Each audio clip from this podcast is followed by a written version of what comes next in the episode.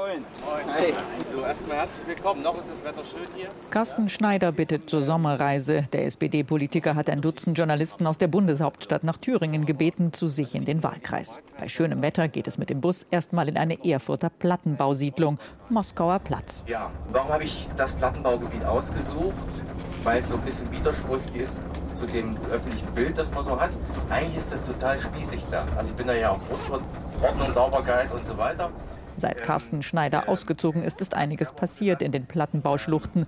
Viele Hochhäuser wurden rückgebaut. An ihre Stelle traten Grünflächen. was Gesundes noch sozusagen. Dort wartet der Koch des lokalen Mehrgenerationenhauses auf Schneider und seine Gäste. Es gibt Thüringer Spezialitäten, Rostbratwurst. Und für Sie, mein Herr? Ich würde auch gerne eine Wurst nehmen. Eine Wurst. Ach, die Wurst wird stark nachgefragt. Nachfrage erhoffen sich die Stadtplaner auch beim Erfurter Norden. Der soll weiter aufgewertet werden. Die Bundesgartenschau wird nächstes Jahr direkt an der Gera stattfinden, am Fluss hinter den Plattenbauten. Noch mehr Grün, noch bessere Wohnqualität. Zum Großteil finanziert aus Fördermitteln des Bundes. Auch ein Sportgelände für den Breitensport wurde damit modernisiert. Warum sind wir hier? Wir sehen so ein bisschen gut angelegtes Geld des Bundes, nämlich äh, das kommt aus einem dieser Konjunkturprogramme, die wir gemacht haben. Sportstätten-Sanierungsprogramme, das war mehr oder weniger eine Ruine. Fördermittel ist das Zauberwort. Es wird bei dieser Reise mit Carsten Schneider immer wieder fallen.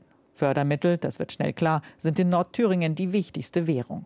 Auch in Bad Frankenhausen, dessen Schieferturm für 10 Millionen Euro saniert und zur Touristenattraktion umgebaut wird. Ohne Bundesmoos wäre hier nichts los, gibt Bürgermeister Matthias Streetz unumwunden zu. Wir profitieren ja sehr stark auch von Bundesfördermitteln, von Landesfördermitteln. Das muss man ja auch mal honorieren. Aber das ist halt nicht der Fall.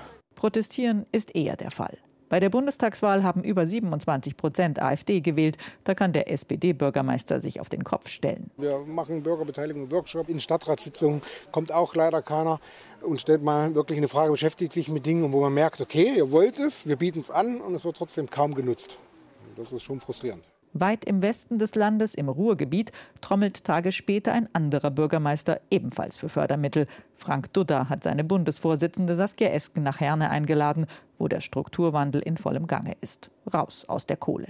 Hilfreich das Steinkohlestrukturstärkungsgesetz des Bundes. Aber Dudda hat auch Unmut abzuladen. Auf einer riesigen Brache zeigt der Saskia Esken sein Sorgenkind. Hier sieht man die Schwäche.